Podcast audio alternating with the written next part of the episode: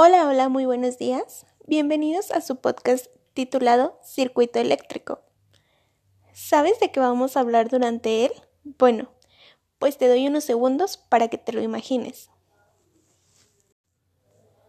Principalmente te voy a compartir lo que es un circuito eléctrico.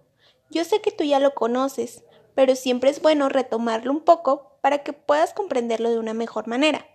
Entonces, este es el conjunto de elementos eléctricos conectados entre sí que permiten generar, transportar y utilizar la energía eléctrica con la finalidad de transformarla en otro tipo de energía, como por ejemplo la calorífica, en la estufa, la lumínica a través de un foco o la mecánica por medio de un motor.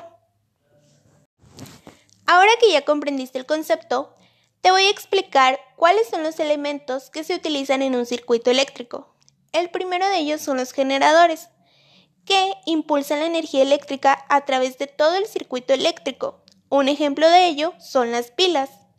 Luego nos encontramos con los conductores, que son elementos que transportan la energía eléctrica a través de todo el circuito eléctrico.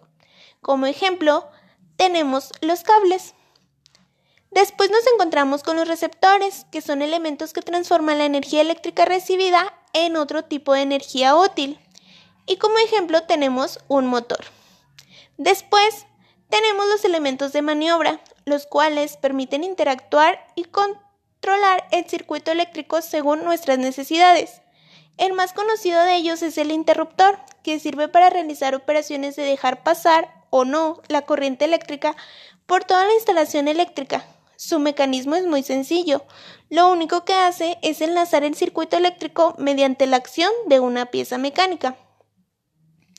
Finalmente nos encontramos con los elementos de protección, que como su nombre lo indica, se encargan de proteger el circuito eléctrico de forma automática.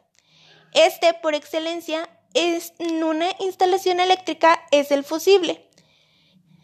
El fusible es un hilo conductor fino que está calibrado para que sea la parte más débil de una instalación eléctrica.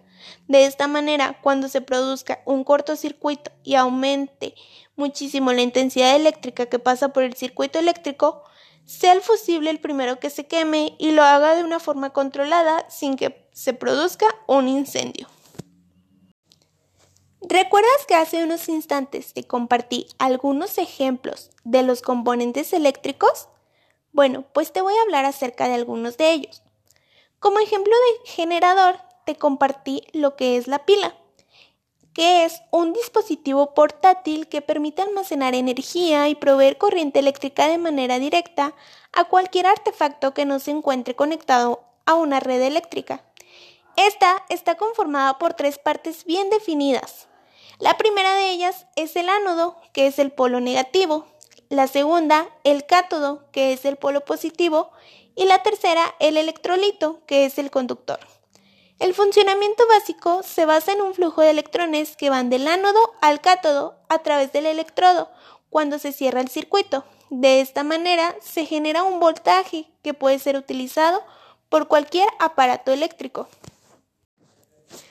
Posteriormente tenemos el cable, que es un conductor de electricidad que se fabrica generalmente de cobre, por la excelente conductividad de ese metal, o de aluminio, por ser más económico y está formado por el conductor, que es aquel elemento encargado de llevar la corriente eléctrica formada normalmente por uno o varios hilos.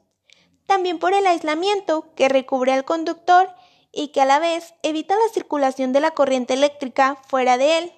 Asimismo, de la capa de relleno, que cumple la función de aislar y envuelve al conductor para que la sección circular del conjunto se mantenga y finalmente por la cubierta, que está realizada por materiales que protegen al cable de forma mecánica.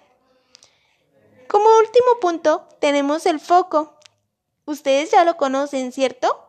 Bueno, pues este es un elemento óptico destinado a proyectar luz hacia una región concreta o algún espacio determinado.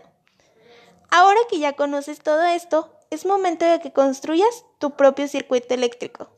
Así que vamos a ver cómo lo haces.